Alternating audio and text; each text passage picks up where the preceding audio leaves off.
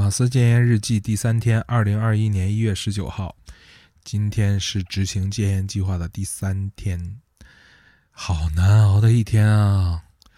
嗯，整体盘下来的话呢，今天应该是一共抽了一根真烟，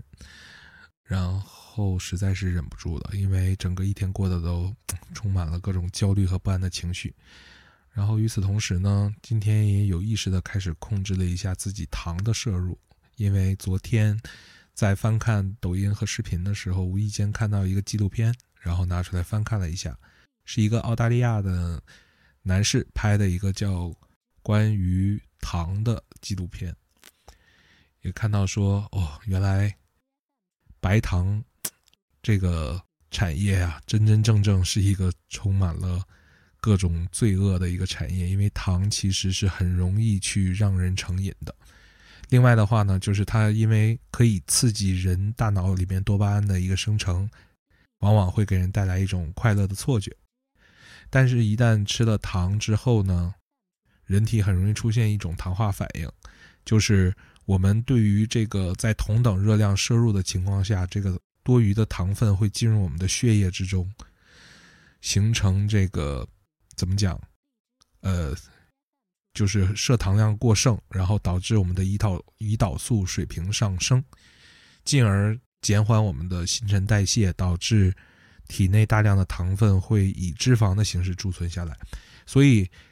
嗯，如果说大家很喜欢吃肉，或者是吃一些油腻的食品啊，只要你不摄入糖的话，其实正常来讲，身体并不会大量的吸收。但是如果大量的摄入糖分的话，不但可以让你的脂肪增加，而且包括很多的这种肥胖的疾病，脂肪肝呀，还有就是，嗯，高血压、糖尿病都会找上你。另外的话呢，说到糖，其实是比香烟更容易致瘾，而且由于隐藏在它背后巨大的这种商业利益，也让很多这种专家为它去站台，并没有。对于它真正对于人类的危害，一个非常诚实的一个描述。所以说，这部纪录片看完了之后，真实的感觉到，就是很多的所谓的健康食品，其实它们都是含糖的，为了去调整它的口感。另外，就是我们日常做菜烹饪用的一些酱油啊、呃鱼露啊等等的这些调味品里面，其实也会有糖分的存在，因为糖会提高这个食物的这种新鲜的味道。此外的话，像我们摄入的一些碳水化合物本身，它们就会有糖。另外的话，就是很多果汁，听起来是蛮健康的，但其实这些果糖在人体内也不太容易去分解。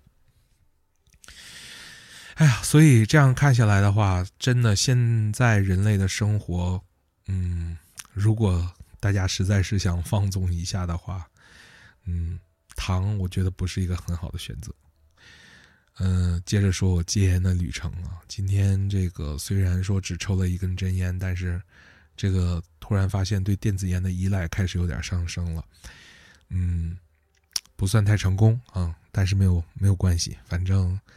做什么事咱们都要艰难前行嘛。会有螺旋上升，会有自己这个给自己挖坑的这种可能性。但是无论如何，我认为，嗯。戒烟还是一个比较正确的方向，还是不能放弃。或许这也是寻找我更多人生意义的一个机会吧。多喝水，深呼吸，继续努力，加油！嗯，今天就不给自己发小红花了。嗯，也期待说跟我一样在这个戒烟这条路上艰难前行的朋友们，啊，咱们一起抱团取暖，共同加油，共勉。努力，keep fighting。祝大家晚安。